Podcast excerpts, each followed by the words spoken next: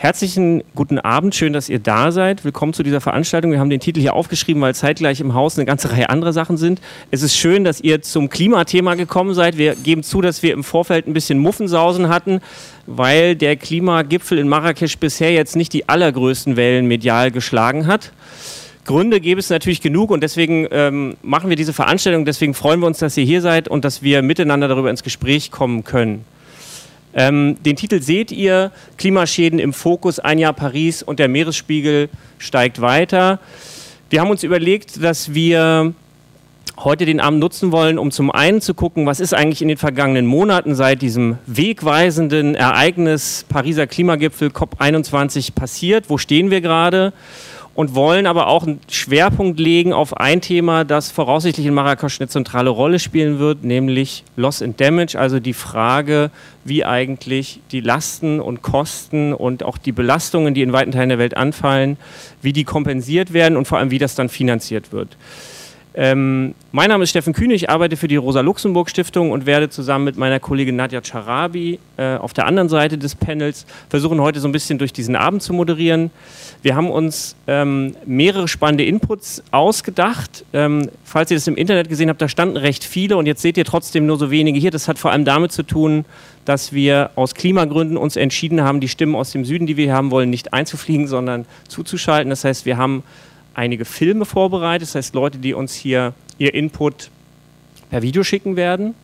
Wir haben außerdem ein paar kurze Clips zur Auflockerung vorbereitet und haben uns hier vorne geeinigt, dass wir unsere Inputs ein bisschen kürzer halten, zwischen den Inputs euch jeweils Gelegenheit geben, kurze Nachfragen zu stellen und so insgesamt sicherzustellen, dass wir am Ende Gelegenheit haben, auch miteinander zu diskutieren. Ähm, da seid ihr also auch aufgefordert, euch ruhig Punkte zu überlegen, äh, nicht nur Nachfragen zu stellen, sondern gerne auch mit eigenen Eindrücken und Beiträgen nachher mit uns in die Debatte zu gehen. Wir würden gleich starten mit einem kurzen Film. Der hat heute sozusagen intergalaktische Premiere. Den haben wir als Rosa-Luxemburg-Stiftung in Auftrag gegeben zum Thema Loss and Damage. Also so ein Thema, das ja vielleicht etwas sperrig ist und noch nicht allen wirklich bekannt. Damit würden wir kurz einsteigen. Das ist ein Versuch, einen kleinen Erklärfilm zum Thema zu machen da haben wir uns überlegt, das ist heute hier der perfekte Moment, den als Einstieg zu nehmen. Vielleicht funktioniert er, ihr seid sozusagen das Testpublikum und sollt uns gerne nachher äh, ehrliches Feedback geben. Dann haben wir das erste, den ersten Live-Act sozusagen, das ist Sabine Minninger von Brot für die Welt. Einigen vielleicht von euch durchaus bekannt, weil sie als Klimareferentin von Brot für die Welt eigentlich seit längerem nicht nur zum Thema arbeitet, sondern durchaus auch präsent ist. Sabine hat mehrere Jahre im globalen Süden gearbeitet, bei verschiedenen ähm, Organisationen Erfahrung gesammelt und ist vor allem im UN-Klimaprozess ziemlich involviert und hat hoffentlich auch einige Insights. Wir haben ja heute gerade erlebt, das ist ja eigentlich immer gut für eine Anmoderation, wenn man aktuelle Bezüge nehmen kann. Es ist jetzt nicht der allerschönste Anlass, falls ihr Nachrichten geguckt habt. Der Klimaplan 2050 ist sozusagen explodiert. Nächste Woche beginnt in Marrakesch der Klimagipfel es sieht sehr so aus, als hätte sich die Regierung an dieser Frage ziemlich zerlegt. Zumindest gehen heute harte Worte über die Presseticker. Und die Bundesrepublik wird, nachdem der Klimaplan in den vergangenen Monaten schon immer weiter auch sozusagen äh, an Gewicht verloren hat, finde ich zumindest an Schärfe, offensichtlich nicht mal in dieser Halbschärfe jetzt vorliegen. Das ist ein aktueller Anlass, über den können wir sprechen und hoffen auch sozusagen hier unmittelbare Bezüge herstellen zu können.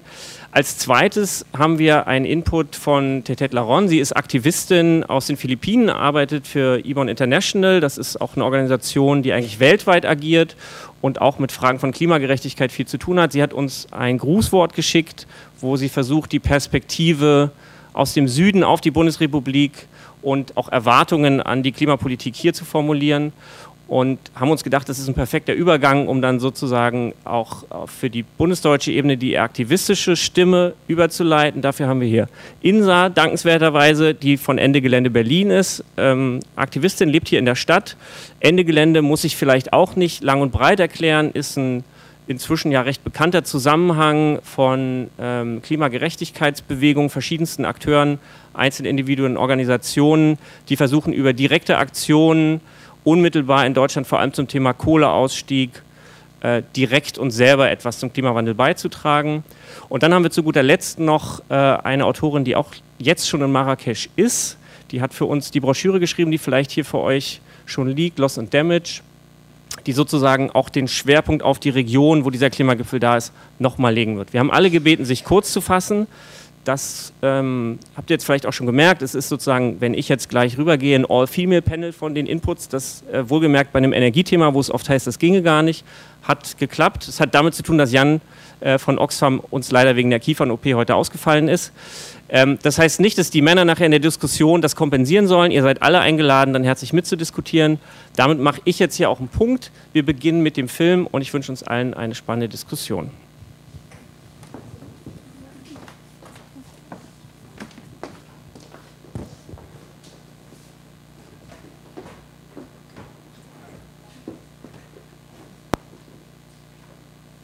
Der Klimawandel ist in vollem Gange und führt schon heute zu irreparablen Schäden und Verlusten. Er trifft vor allem die ärmsten Menschen in den Ländern des globalen Südens. Landstriche drohen zu veröden, Inseln im Meer zu versinken. Ganze Städte könnten eines Tages unbewohnbar sein. Der Klimawandel zerstört die wirtschaftliche Grundlage vieler Menschen, Existenzen, Traditionen, Kulturgüter. Der Klimawandel trägt dazu bei, dass Menschen ihre Heimat verlassen müssen. Sie sind international weder rechtlich geschützt, noch bekommen sie wirksame Hilfe. All das ist Zündstoff für die Ausbreitung gewaltsamer Konflikte weltweit. Verantwortlich für die Klimaschäden sind vor allem die Länder des globalen Nordens, die nur am profitorientierten Unternehmen, das kapitalistische System mit seinem unstillbaren Hunger nach Rohstoffen und Energie, Menschen mit ihrem Konsumverhalten. 2013 wurde auf dem Klimagipfel in Warschau ein Gremium ins Leben gerufen, der sogenannte Warschau-Mechanismus. Das Gremium soll Wissen sammeln, wie betroffene Regionen mit den Risiken und Schäden umgehen können, die notwendigen Maßnahmen, Initiativen und Instrumente koordinieren, finanzielle und technische Hilfe organisieren und für die Ausbildung der nötigen Kompetenzen und Fähigkeiten sorgen. Viele PolitikerInnen im globalen Norden wollen Klimaschäden über Versicherungsleistungen ausgleichen. Das greift aber zu kurz. Die Leistungen reichen bei weitem nicht aus und sie kommen bei den direkt Betroffenen oft nicht an. Erstmals verspricht mit dem Pariser Klimaabkommen 2015 auch ein internationaler Vertrag, sich um das Thema klimabedingte Schäden und Verluste zu kümmern. Aber der Pariser Vertrag enthält keine konkreten Verpflichtungen für die Staaten des globalen Nordens. Die aber müssen als Verursacher dafür sorgen, dass der Klimawandel gestoppt wird und dass den Betroffenen effektiv mit Geld, Wissen und Technologie geholfen wird. Und das umfassend, sofort und ohne komplizierte Verfahren. Solidarität mit den vom Klimawandel betroffenen Menschen. Fordert euer Recht auf Entschädigung.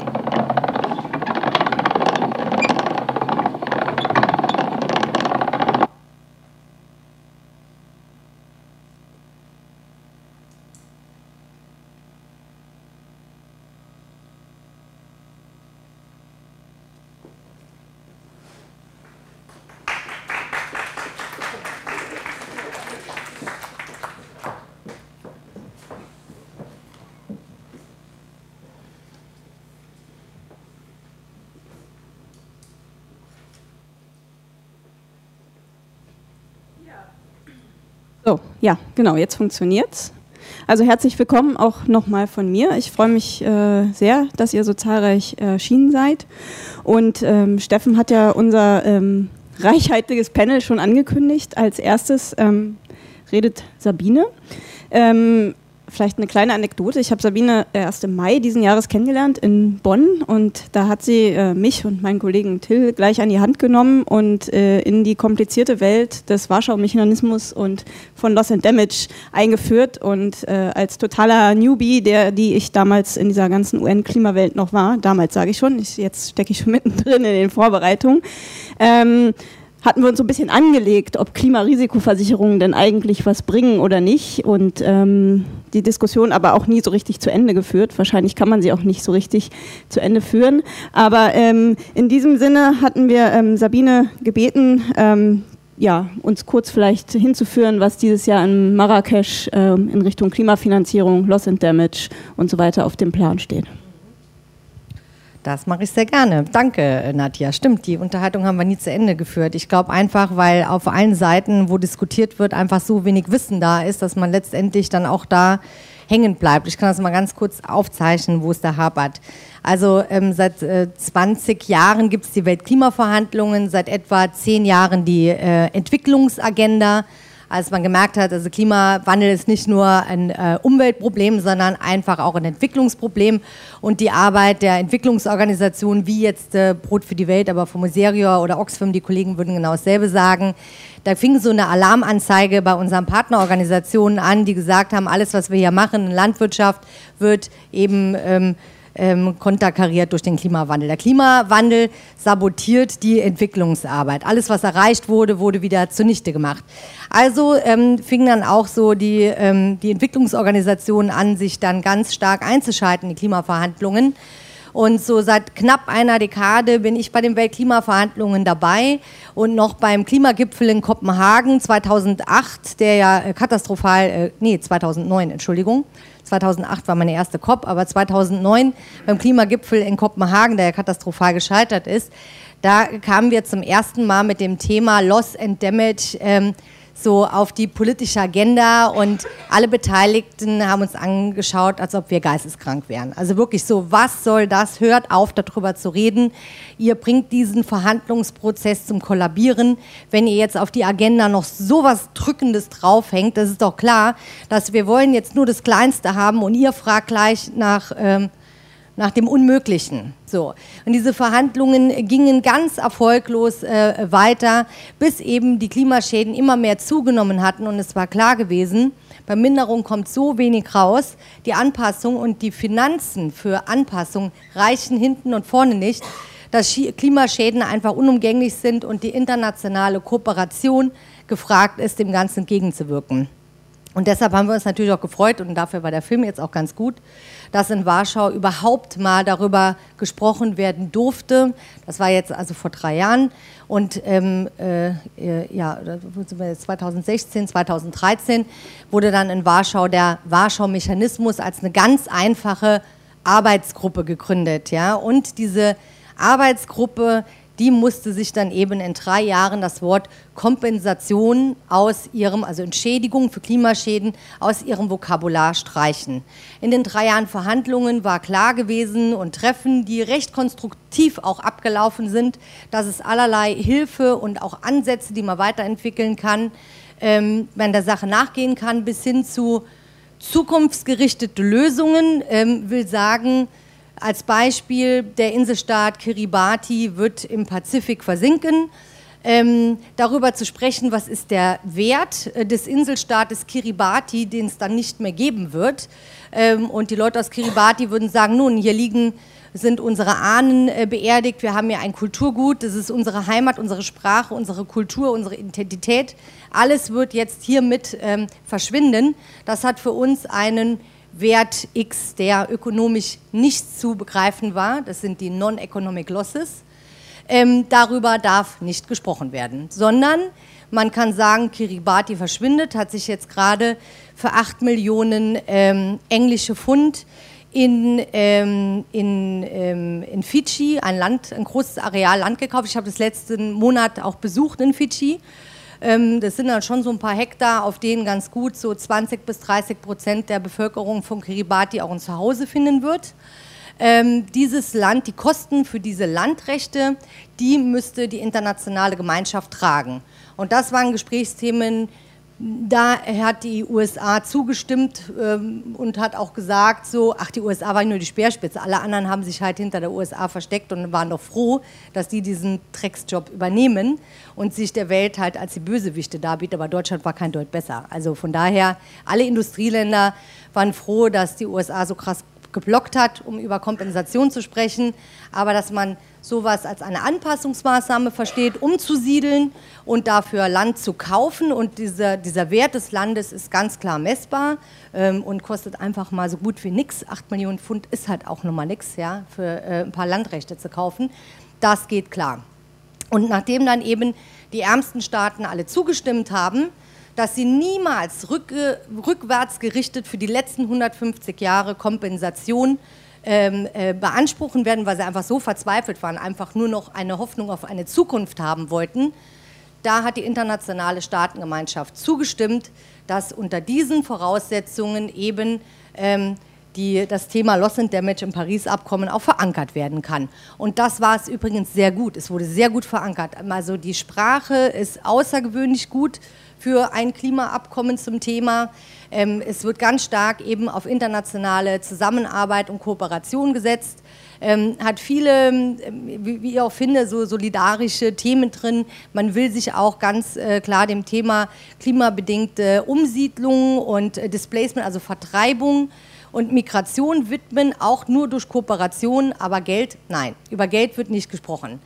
Das äh, Schlechte äh, an dem Abkommen ist, dass A, keine finanziellen Mittel bereitgestellt werden für Loss and Damage. Die gibt es nicht. Es gibt finanzielle Mittel für Anpassung. Ähm, es wird mit Sicherheit auch finanzielle Mittel geben, wenn jetzt irgendwie ein Taifun über äh, die Philippinen weht und ein bisschen Infrastruktur wieder aufgebaut werden muss. Das kann man auch über Klimarisikoversicherungen, die jetzt ganz krass äh, promotet werden, lösen. Man wird aber niemals finanzielle Mittel bereitstellen, für, die, für den Annengletscher, der jetzt abschmilzt und die Menschen ihren, langfristig ihren äh, einzigen Trinkwasserspeicher verlieren. Sie werden das Wasser importieren müssen und das Wasser, die Mehrkosten werden sie selbst tragen müssen. Wir wollen natürlich, dass diese Form auch entschädigt wird und von der internationalen Staatengemeinschaft übernommen wird.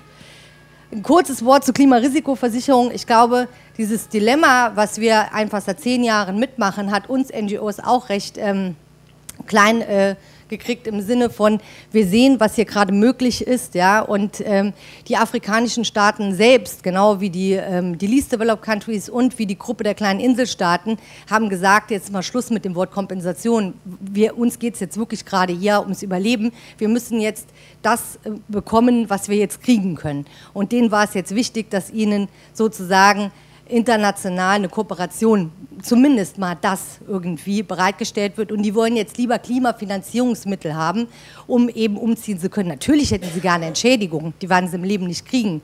Kein Mensch wird die Trillionen auf den Tisch legen, die es kosten würde, wenn man äh, mal rückdatiert, was in 150 Jahren äh, äh, hier äh, in, einfach mal zerstört wurde. Und zerstört dadurch, vor allem durch die Akkumulierung der Emissionen in der Atmosphäre, noch zerstört werden wird. Wir waren deshalb froh, dass es zumindest mal in einem ganz kleinen Bereich mal konkret eine Anwendung gab von Loss and Damage und von äh, Entschädigung. Und das sind die Klimarisikoversicherungen und die sind der erste Schritt in die richtige Richtung. Ähm, ich würde da noch einiges mehr dazu sagen, was es noch fehlt. Es fehlt vor allen Dingen dass äh, der, der Auswertung, äh, der Ausweitung dieses Mechanismus, also viel mehr Menschen müssen Zugang bekommen zu den Klimarisikoversicherungen, die bis jetzt noch viel zu teuer sind. Also viel mehr Geld der Industriestaaten muss dann noch reingepumpt werden, damit Bauern in Afrika oder ganze Staaten, zum Beispiel Inselstaaten im, im Pazifik, sich ähm, absichern können gegen Klimaschäden und dann eben auch kompensiert werden. Die sind hochkomplex, egal mit wem man redet, ob das die Versicherungen selbst sind, Vertreter der Weltbank oder in Deutschland das BMZ oder ausführendes Organ, die GIZ, alle sagen in einem stillen Moment, wir wissen leider auch nicht im Detail, wie es abläuft, weil es einfach hochkompliziert ist, wie diese Versicherungssysteme funktionieren.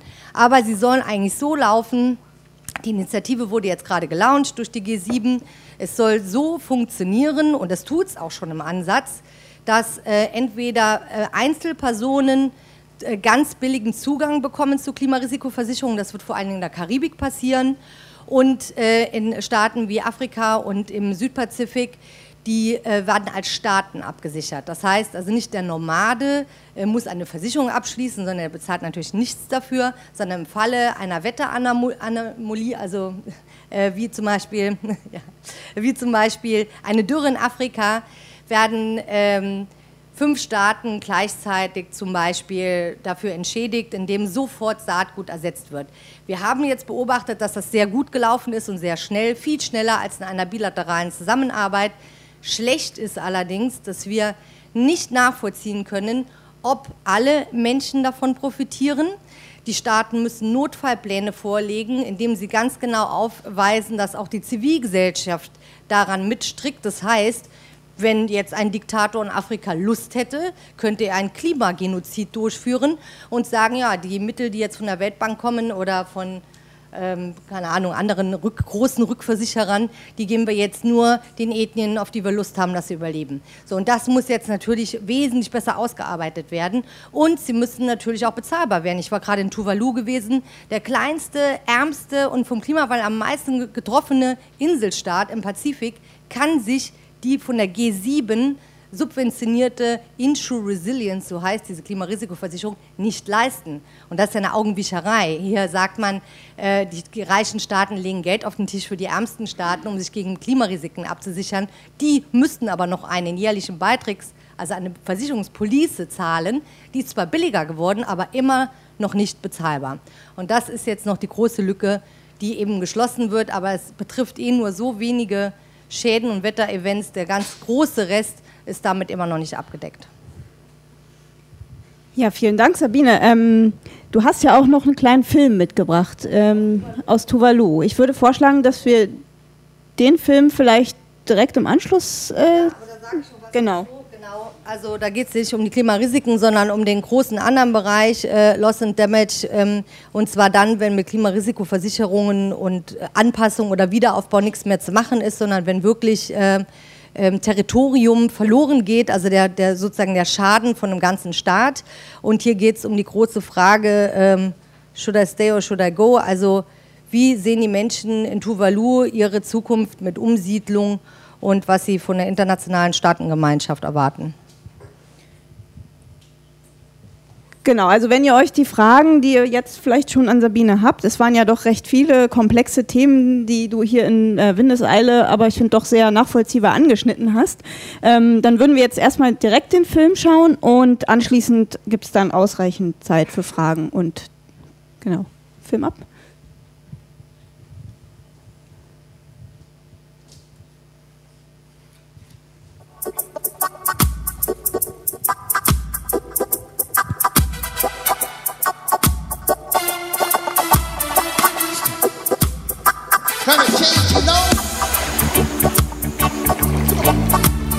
Aba, aba, ay.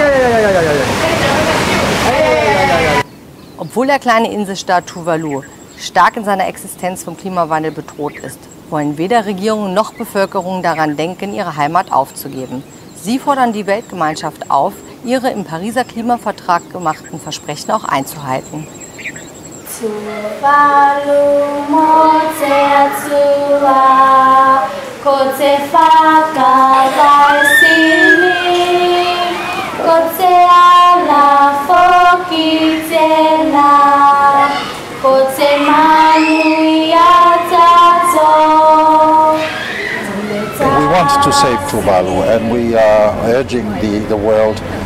to uh, to uh, get actions on the Paris Agreement on climate change.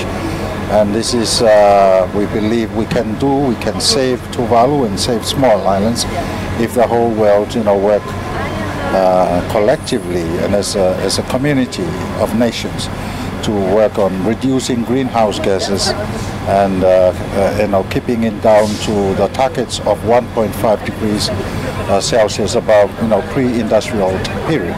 We need to achieve that in the in the short, shortest time possible, and the Paris Agreement is very strong on that.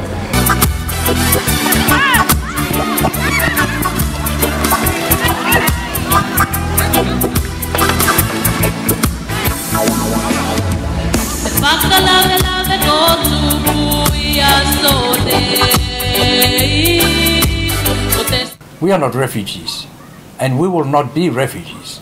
We won't be leaving our shores.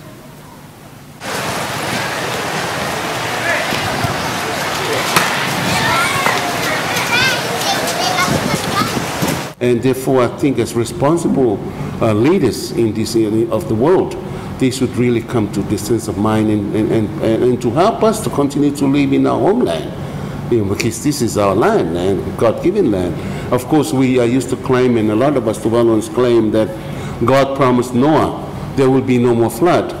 But the way things are happening right now, it, the sea is rising, and indefinitely is rising.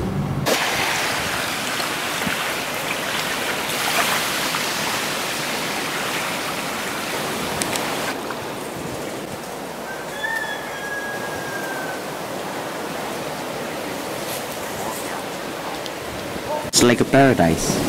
It's really silent. You can feel the breeze, so fresh air early morning if you wake up. Everything is so pure.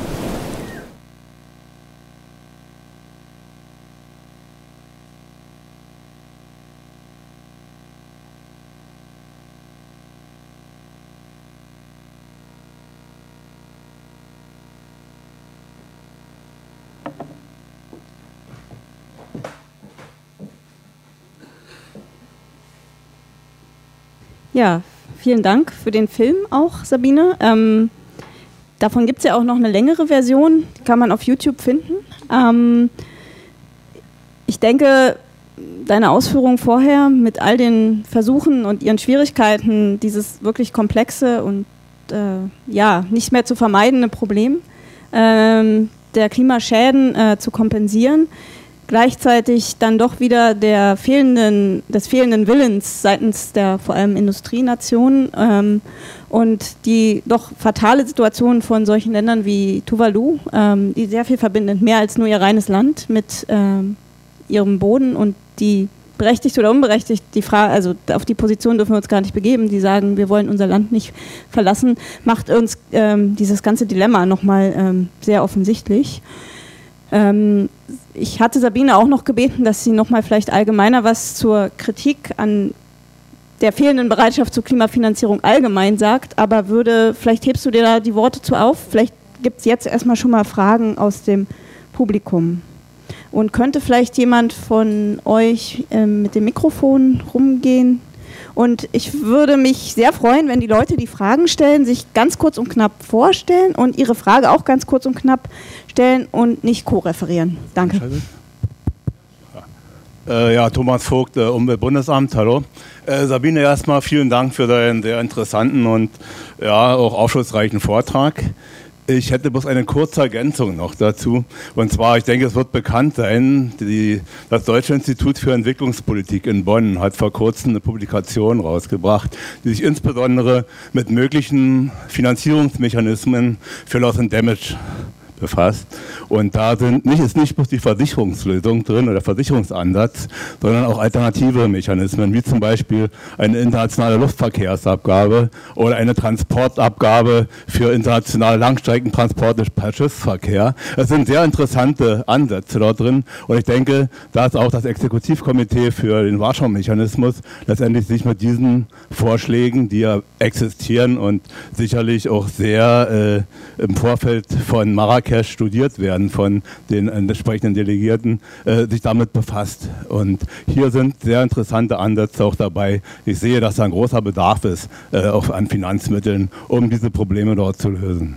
Ja, danke sehr. Ich würde da gerne direkt darauf antworten.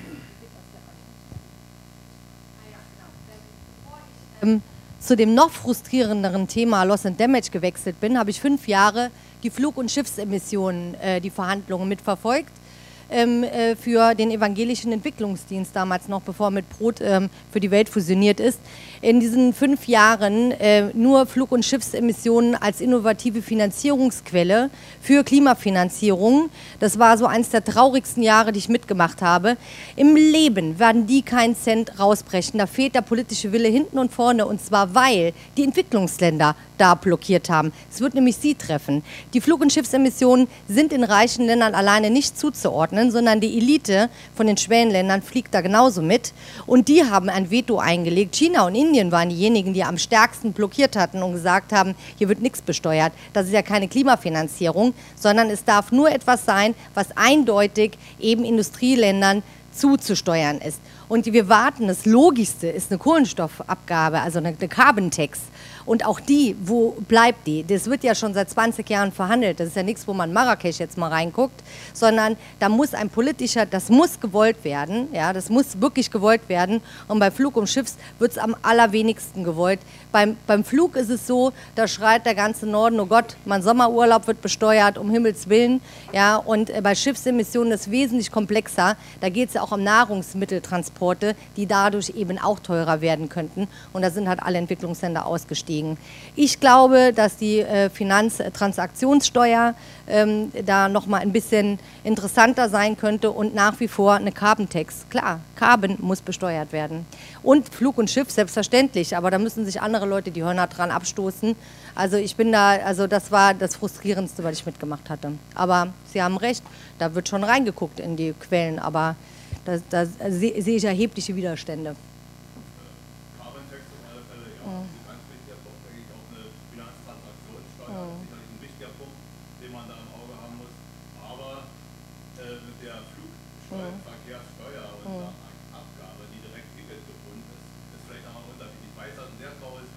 Die Besteuerung von Emissionen aus dem Verkehrsbereich, insbesondere mhm. für Luftverkehr und Schiffsverkehr. Das ist ganz klar.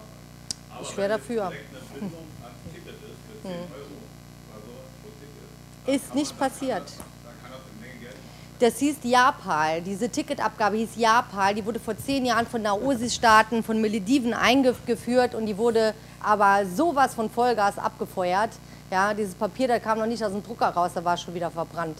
Also das wurde von allen Instituten ge gepusht und reingeguckt. Es ist unfassbar, wie hier die Fluglobby wiederum äh, dagegen hält. Und warum? Weil nämlich die Airlines nationales Hoheitsgebiet sind. Also so eine Lufthansa, was hat die für eine Macht auf die deutsche Bundesregierung? Ja, mit, so, mit solchen Sachen durchzukommen, ist unfassbar schwierig.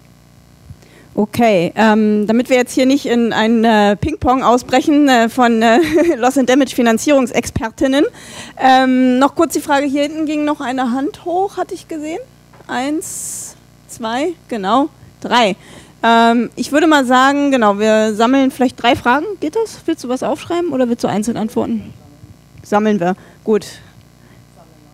Genau, also sagt vielleicht kurz, wer ihr seid und ähm, äh, ich genau. bin Lara. Ich hatte nur eine ganz kurze Anmerkung zu dieser Flugbesteuerung. Abgesehen von den ganzen Problemen, das ist doch überhaupt keine Lösung, weil das würde doch bedeuten, lasst uns alle ganz viel fliegen, dann haben wir mehr Geld für Loss and Damage. Darum kann es doch genau nicht gehen, sondern wir müssen doch einfach aufhören zu fliegen.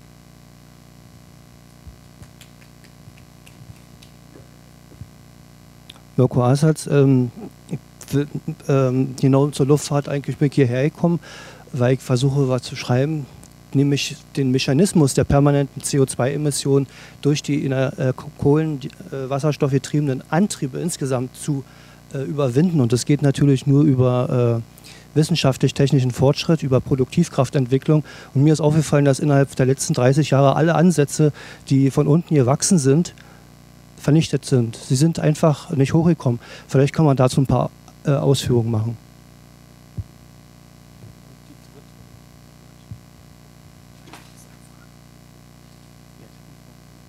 Ähm, Benjamin Loik, Rosa-Luxemburg-Stiftung. Ähm, also ich habe eine Frage zu diesen Versicherungen. Also die große Masse der ähm, bäuerlichen Produzentinnen weltweit, die ähm, Regenfeldbau betreiben, also nicht künstlich bewässern, sind ja, ich glaube, die große Mehrheit ist nicht negativ betroffen von einer akuten Dürre über sechs Monate mal, wo dann irgendwie sozusagen, also gibt es auch viele, aber ich glaube, die noch größere Menge an Produzentinnen ist betroffen davon, dass langfristig oder mittelfristig sich die Niederschlagswerte verändern und dass sie umstellen müssen, halt über zehn Jahre. Also dass in Kenia zum Beispiel die Produzentinnen statt Mais, das, was einfach nicht mehr funktioniert, dann irgendwie auf Cassava umsteigen müssen, niedrigere Erträge haben, niedrige Nährwerte und so weiter. Ähm, da greift ja keine Versicherung, nehme ich mal an. Was ist da die Position von Brot für die Welt? Also gibt es da politische Forderungen, auch aus Klimaperspektive? Ja, also kurz soll ich mich halten, gell? Also erstens mal, hallo Flugverkehr. Also das ist ein Argument, ja, das lässt sich ja nicht von der Hand weisen. Nein, am Ende heißt es jetzt so, also das haben ja immer die Airlines gesagt, jetzt sollen wir für die Klimaschäden von allen zahlen. Wir haben ja nur Anteil von 3% an den globalen Emissionen ja, oder das Gefühl geben, äh, auch mit den Kompensationsmechanismen im Flugverkehr, jetzt, äh, jetzt dürfen wir endlich fliegen, so viel wir wollen. Aber seriöse Anbieter von Kompensationsmechanismen ich, oder jetzt auch in dem Fall der Besteuerung, ja, da zählt ein anderes Argument, das heißt Polluter Pays. So, und dieses Prinzip, wenn man es eben so erklärt, wir haben ja auch auf andere Dinge eine Steuer, ja, und die ist ja, äh, das soll regulierend wirken.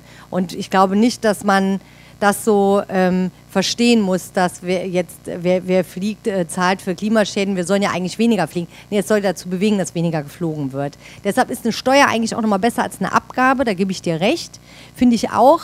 Ähm, ich hatte mal ein größeres Problem gehabt und zwar ähm, sehr geschätzte Kollegin von vielen hier von uns, äh, Julianne Richards, macht die Carbon Majors.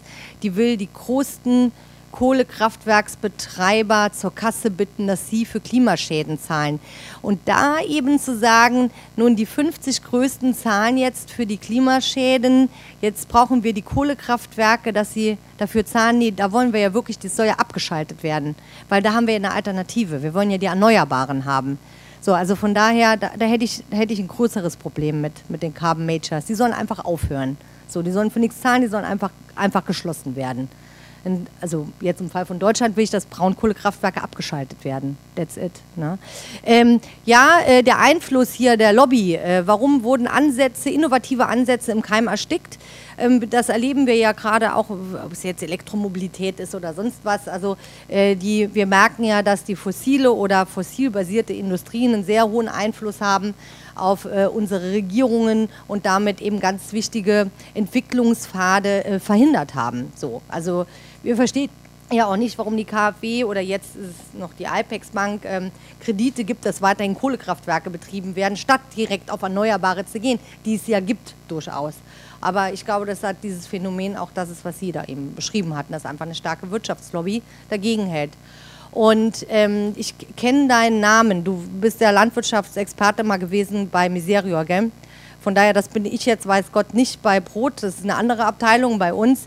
Wir erleben ähm, tatsächlich ähm, eine, eine, eine Anpassungsmaßnahme ja, im Klimaschutz, die finanziert wird, kann ja nicht bedeuten, das Problem ist gelöst, wenn die Leute dadurch Einbußen haben, eben in, in, in, in egal was. Also wenn man sagt jetzt auch, ob das jetzt, die haben jetzt weniger Nahrungsmittel oder sie ziehen um nach, äh, sie müssen von Kiribati nach Fidschi umziehen und haben dann irgendwie überhaupt gar keinen Zugang mehr zum Meer. Und die Fischereiwirtschaft ist aber eigentlich ihre Lebensgrundlage. Oder wir haben jetzt, ich habe ein Dorf besucht, da gibt es auch ein YouTube-Video bei uns in unserem Brot für die Welt-Kanal. Da sind die Leute äh, vom Meer umgezogen, also von der Küste, weil sie jetzt mehrfach überschwemmt worden sind, einfach nur ein paar Kilometer bergaufwärts und mussten sich komplett umstellen. Die haben keinen Zugang mehr zum Meer. Es ist einfach komplett verbuscht, da gibt es auch gar keine Straße oder irgendeinen Weg dahin. Das heißt, die haben jetzt von der Regierung assistiert äh, so Fischweiher bekommen. Also Menschen, die nur eine einzige Nahrungsgrundlage haben und das ist der Meeresfisch, müssen sich jetzt irgendwie auf so einen dreckigen Tümpelfisch umstellen. Das ist für die eine totale Katastrophe und das wird durch nichts kompensiert und nirgendwo adressiert. Das ist ein Riesenproblem.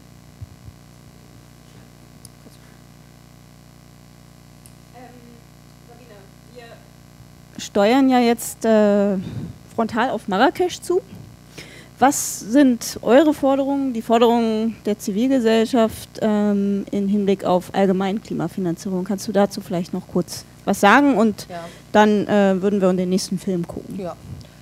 Ja, also ich äh, fand es ja lustig, dass Germanwatch in ihrem Positionspapier äh, geschrieben hat Marrakesch und dann Cash mit äh, C-A-S-H. Also es soll tatsächlich, für uns war es die COP jetzt gewesen, wo es um konkrete Klimafinanzierungs- Fahrpläne geht, nicht Zusagen, die haben wir seit Jahren. Wir wollen jetzt mal wissen, wie diese Zusagen, also ab dem Jahr 2020 sollen die reichen Länder 100 Milliarden US-Dollar jährlich bereitstellen. Und wenn wir sehen, wie erbärmlich sie im Letz-, jetzt im Jahr 2016 umgehen, von 2009 mal angefangen zu zählen, die, das ist für uns nicht nachvollziehbar, wie die äh, plötzlich einen Sprung hinbekommen wollen und dann eben äh, im Jahr 2020 auf 100 Milliarden kommen wollen.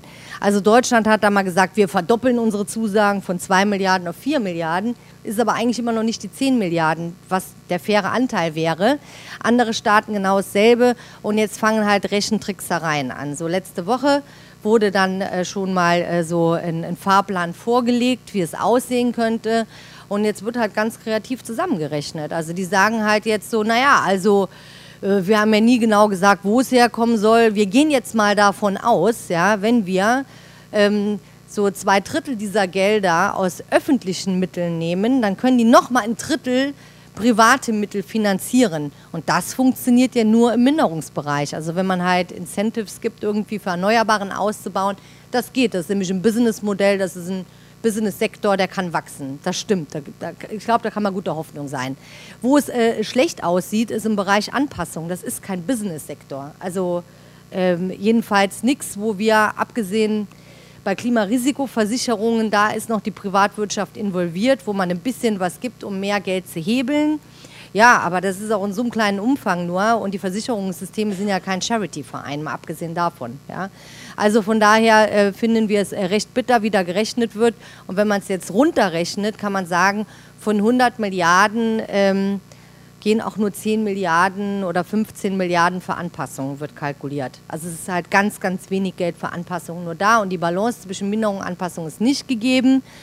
Ähm, das ist ein ganz, ganz äh, empfindlicher Fleck irgendwie auch für unsere äh, Bundesregierung. Man merkt auch, dass es ein ganz äh, schlimmes Reizthema ist, weil natürlich äh, die Verhandlungen werden vom Bundesumweltministerium äh, geführt und das sind jetzt, weiß Gott, nicht die Bad Guys der Regierung, sondern die kämpfen halt in allen Ressorts darum, irgendwie in den Haushaltsverteilungen äh, mehr Geld zu bekommen für Klimafinanzierung. Tun sie aber nicht. Und es gibt in Deutschland überhaupt kein Interesse dafür, muss man auch einfach sagen. Dafür gibt es auch gar keine Lobby.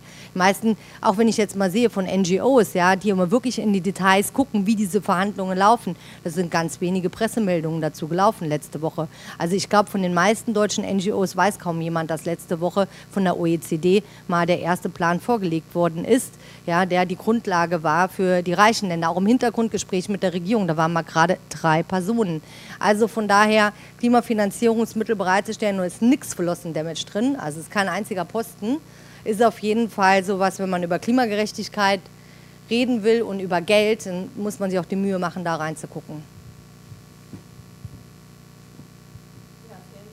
So, ähm, die berühmte Cop of Action ähm, wird so ein bisschen hinken, wenn ich das jetzt äh, so richtig verstehe. Ähm, ich glaube, das ist eine ganz gute Überleitung, um äh, Tetet Lauron sprechen zu lassen. Ähm, wir hatten Sie gebeten, ähm, eigentlich mal es auf ein bisschen auf den Punkt zu bringen, was jetzt nach Paris eigentlich passieren muss, aus Ihrer Sicht, aus, Länder, äh, aus der Sicht ähm, der Länder des Südens, ähm, was auch die Forderungen an den globalen Norden sind, aber auch insbesondere äh, an Deutschland. Also ich meine, wir haben ja gerade ähm, die Schlagzeilen wieder gehört, der Klimaschutzplan lässt auf sich warten, der Kohleausstieg kommt irgendwie nicht so schnell, wie er eigentlich kommen könnte. Ähm, und ähm, wir hatten Ted auch gebeten, noch mal ein bisschen darauf Bezug zu nehmen, was sie eigentlich von den Aktivisten und Aktivistinnen ähm, hier so erwartet. Ich hoffe, dass sie das alles abdeckt. Ich habe den Film zwar eigentlich schon gesehen, aber ich habe es gerade auch ein bisschen vergessen, aber ich glaube schon. Nur ein kleiner Hinweis. Ähm, wir haben den Film nicht übersetzt. Also falls jemand nicht so gut Englisch versteht, dann würden unsere Kolleginnen Flüster übersetzen. Die sitzen hier vorne. Dann müsstet ihr kurz einmal migrieren. Ähm okay, das scheint nicht der Fall zu sein.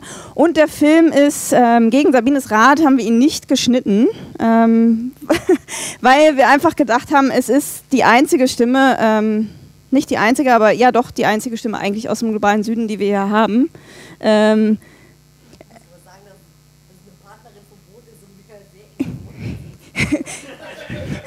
genau, sie sagte mir, ey, Nadja, schreib die Ansage, die soll das Ganze in drei Minuten machen. Ich habe gesagt, ich kenne die gar nicht, ich traue mich nicht. Deswegen ist es jetzt neun Minuten lang und ich hoffe, es wird euch nicht langweilig. Mir ist jedenfalls nicht langweilig bei geworden. Ähm, wenn ihr Fragen habt hinterher, dann geben wir uns Mühe, die zu beantworten. Okay, Film ab. Hello everyone, my name is Tetet Lauron. I'm from Ibon International and I'm from the Philippines. Thank you very much to our uh, colleagues from Rosa Luxemburg Foundation for giving me this opportunity to speak before you and hopefully, you know, we could have some um, interaction but since it's not possible, I leave it up to our colleagues Sabina and Tajo and everyone else to take all and answer all the questions that you might have after this uh, session. So now that we are talking about uh, the 22nd uh, Conference of parties of the UNFCCC, which is happening in Morocco in a couple of weeks, it's very important for us to put things in perspective. You know, um, the brand new climate deal, which was you know much applauded last December in Paris, will uh, kick in 2020. But now that the hoopla has somehow died down, let's all try to roll down our sleeves and see what's in it uh, what's in it for us and how else can we try to uh, influence the process if there is any um, possibility at all. So what i'm saying is we need to put things in perspective. What does the paris climate deal offer us and what the future is in store for all of us? And maybe what would now be our responsibilities as um, activists both in the north, you in Germany in particular, and for us um, coming from the south. So let's see what's good about the Paris deal. What's good about it is that there's a deal. but, um, you know, um, kidding aside, what happens now after the deal has been adopted and will take into force in 2020? First, we have what you call an ambition deficit sorry to say, but um, there's a huge um, gap in terms of just how much this uh, Paris climate deal will actually solve the climate crisis. Why am I saying that? Everything in the Paris deal is voluntary governments have drawn up their INDC, intended nationally determined contributions, which is basically a way of saying, oops, we recognize climate change is a global problem, but this is, you know, um, how much we can offer and contribute as part of solving that problem. And what we see right now is that rich countries, developed countries who are um, profiting so much from this situation and are in a capacity to do much more are actually putting in much less. You know in terms of um, their emissions reductions target what they've put in in the indc will surely put the world in a 3.7 uh, degree warming. Uh, and that is definitely uh, very low ambition if not outright destructive for this whole planet what we're also saying is, aside from the ambition deficit, there's also a mitigation gap.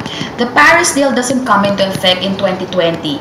So from 2015 until 2020, there are no um, uh, requirements, binding requirements in terms of emissions reductions. So what will now happen uh, from uh, 2015 until 2020 when the new agreement comes into force?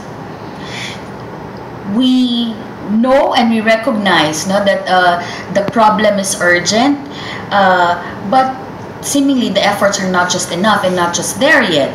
Um, in order for us to have a decent chance of at least reaching the 1.5 uh, degrees target, we need to keep at least 80% of the fossil fuels in the ground. We need to urgently halt the exploration and extraction of new sources.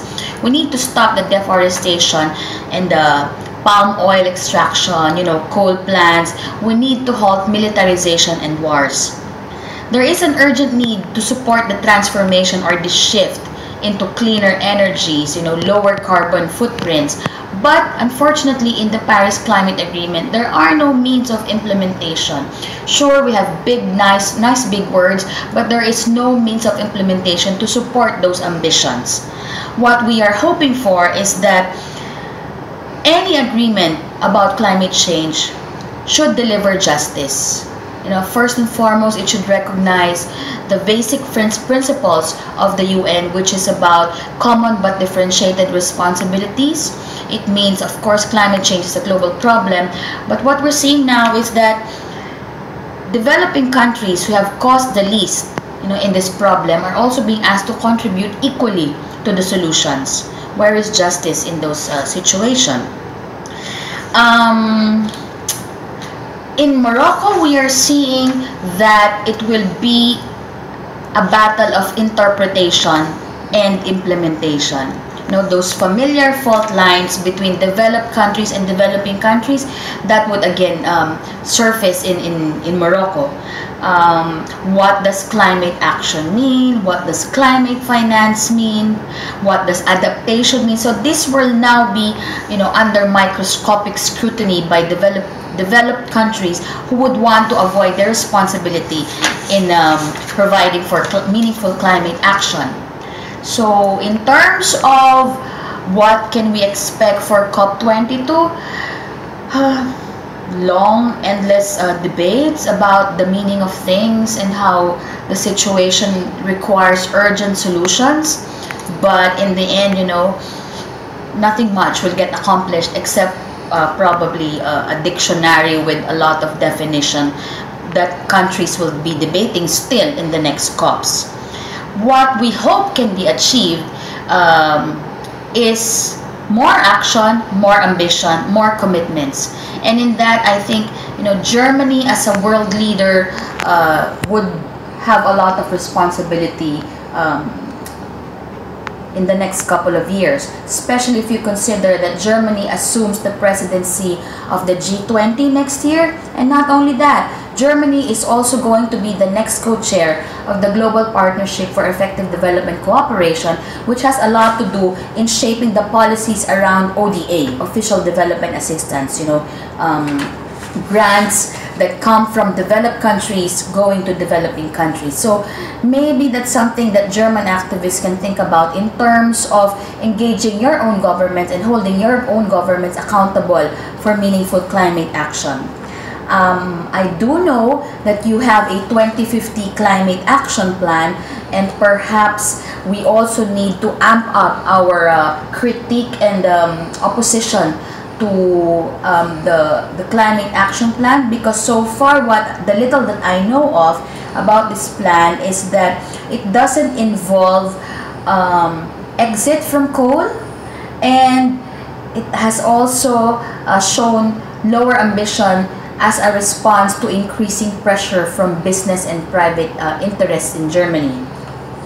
So in terms of our messages coming from the south, no, um, we hope that uh, Germany, through the help and the solidarity of German activists, we should also take to task um, the German government um, for, um, you know, it needs to rein in uh, the practices of German corporations, European corporations doing business offshore. If you have strict regulations internally, domestically about corporate practices, then that should also be the same standards that would adopt to German and European businesses doing, you know, business in the Philippines, in Malaysia, and uh, uh, everywhere. No, um, it's not a race to the bottom, but in terms of um, investment regulations in my country, for instance, we welcome foreign investment so much. So it's actually you know a very lax environment that would allow foreign investors to to run amok in my country. So maybe that's something that um, we can all think about. How do we now try to mix all of these um, opportunities in terms of Germany leading G20, leading GPEDC, and what are some of the um, um, imperatives that we all need to do as activists forging solidarity between North and South. So thank you very much and I wish you well in your discussions.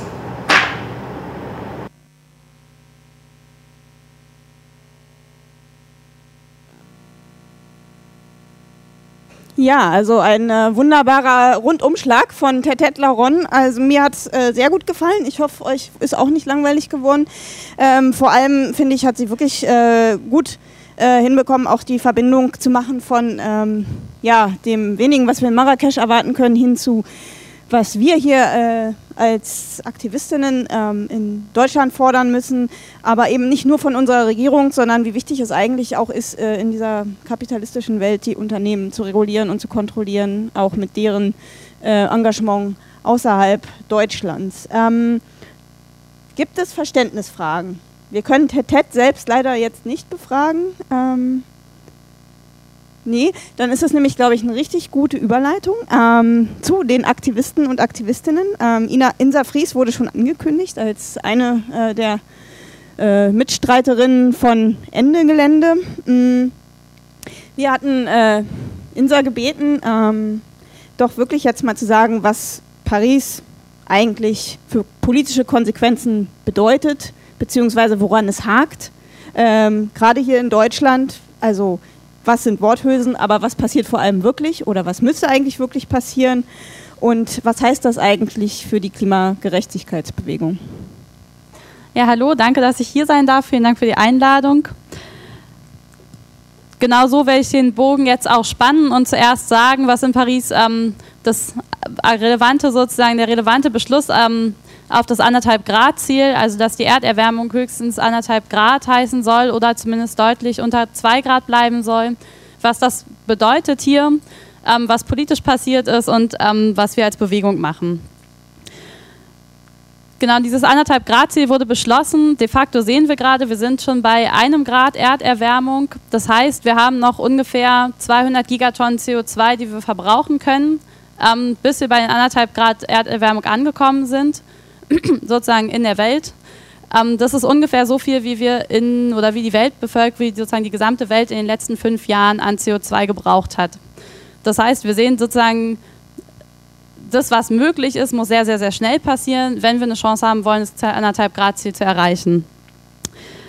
Wir sehen auch, dass schon jetzt, ähm, das haben wir in den ganzen Filmen ja schon richtig gut gesehen, ähm, der Klimawandel schon jetzt auch Folgen für Menschen hat und zwar sehr konkrete Folgen. Ähm, ein anderes Beispiel, statt dieser Inselstaaten, die ihr, oder sozusagen neben den Inselstaaten, die ihre Lebensgrundlage konkret verlieren, ähm, sind auch Bauern zum Beispiel in Bangladesch, deren Lebensgrundlage davon bedroht wird, dass ähm, die Böden versalzen durch den Meer Meeresspiegelanstieg und wo es dann krasse Produktivitätseinbußen gibt.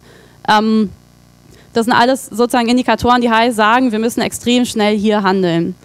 Ähm, das heißt, wir müssen in den Industriestaaten haben wir unser CO2-Budget de facto aufgebraucht und wir müssen jetzt aufhören, weitere CO2-Emissionen zu produzieren. Ähm, wir müssen auch aufhören, weiter in dieser wachstumsbasierten Wirtschaftsweise zu wirtschaften, die immer weiter darauf, darauf sozusagen angewiesen ist, in anderen Weltregionen Ressourcen zu verbrauchen und Kosten dahin zu externalisieren. Wenn wir jetzt sozusagen den Reality-Check in Deutschland machen, was ist eigentlich passiert im letzten Jahr, äh, sieht es ziemlich düster aus. Eigentlich äh, sozusagen hatte das Paris-Abkommen bisher überhaupt gar keine praktischen politischen Folgen. Ähm, wir sehen, ein Beispiel ist die EEG-Reform, das ist die Reform des Erneuerbaren Energiengesetzes. Da wurden nicht Erneuerbare ähm, weiter gepusht, sondern es wurde ein Ausbaukorridor festgelegt. Das heißt, letztendlich die Energiewende in Deutschland gedrosselt. Das macht, dass wir immer weiter sozusagen ähm, auf fossile Energieträger angewiesen sein werden. Das korrespondiert ziemlich gut mit dem Klimaschutzplan 2050, der jetzt heute auch schon öfter gefallen ist. Steffen hat vorhin gesagt, er wäre explodiert. Ich fand ihn auch vorher jetzt schon ziemlich schlecht. Ähm, schon vorher konnte man sehen, dass nachdem der einmal durchs Kanzleramt gewandert ist, alle konkreten Angaben rausgestrichen waren. Da war der Kohleausstieg rausgestrichen. Ähm, Kohle gilt stattdessen als Brückentechnologie in der Energiewende. Das widerspricht allem, was Umweltorganisationen, eigentlich alle Leute, die irgendwie klimapolitisch arbeiten, sagen. Ähm, zu Verkehr gibt es keine Zahlen mehr. Wir wissen genau, dass ähm, wenn wir hier den Klimawandel aufhalten wollen, müssen wir bis 2030 Allerspätestens darf es keine Verbrennungsmotoren mehr geben. Das heißt, bei der Fahrzeit von Autos, die es de facto ja gibt, dass eigentlich sehr, sehr bald schon gar keine Verbrennungsmotoren mehr auf den Markt kommen dürfen. Im Moment in Deutschland sind das 90 Prozent der Autos. So, also sozusagen, sie nannte das eben Ambition Gap. ja, ist ein ziemlich große Ambition Gap. Es gibt auch keine Angaben mehr zu Fleischkonsum. Was hier also de facto passiert, ist extrem gering und es reicht auf gar keinen Fall. Was hier außerdem passiert, kann man auch unter dem Begriff von Umweltrassismus fassen.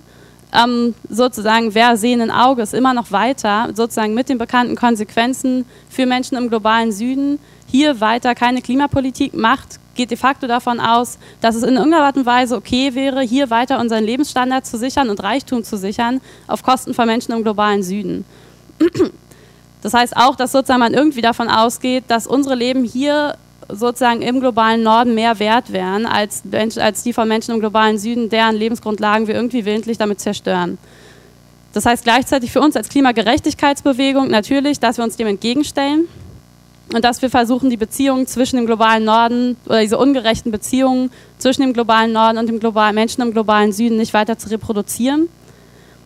Und die Politik, die hier gemacht wird, heißt, dass wir auf die Straßen gehen, in die Kohlegruben, auf die Autobahnen und dass wir uns dem aktiv entgegenstellen weil wir sehen, dass Politik es hier einfach nicht macht. Und das heißt aber gleichzeitig natürlich, dass wir Klimapolitik jetzt hier und konkret und vor Ort machen müssen. Ein Beispiel dafür ist Ende Gelände, das ist mein Hauptaktivismuspunkt, ähm, deswegen kann ich da am meisten zu sagen.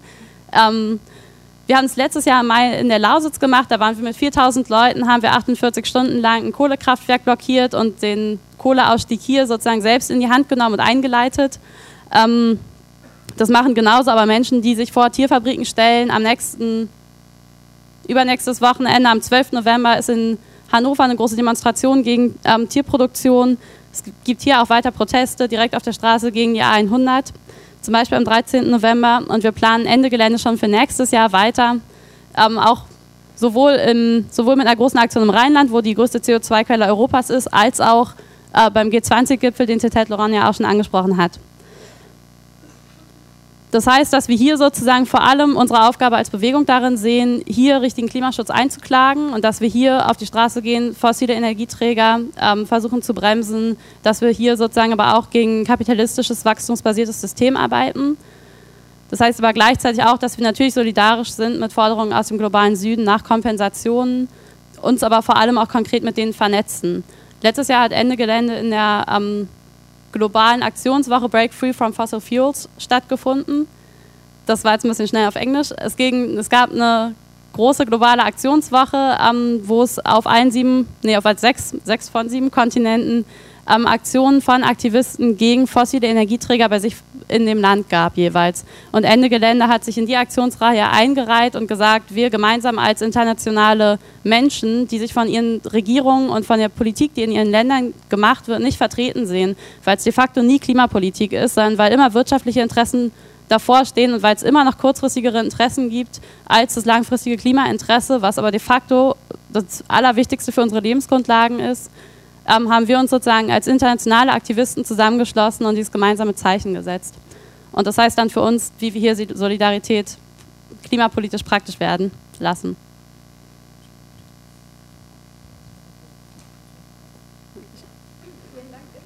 Ähm, wir können ja einmal kurz applaudieren, oder?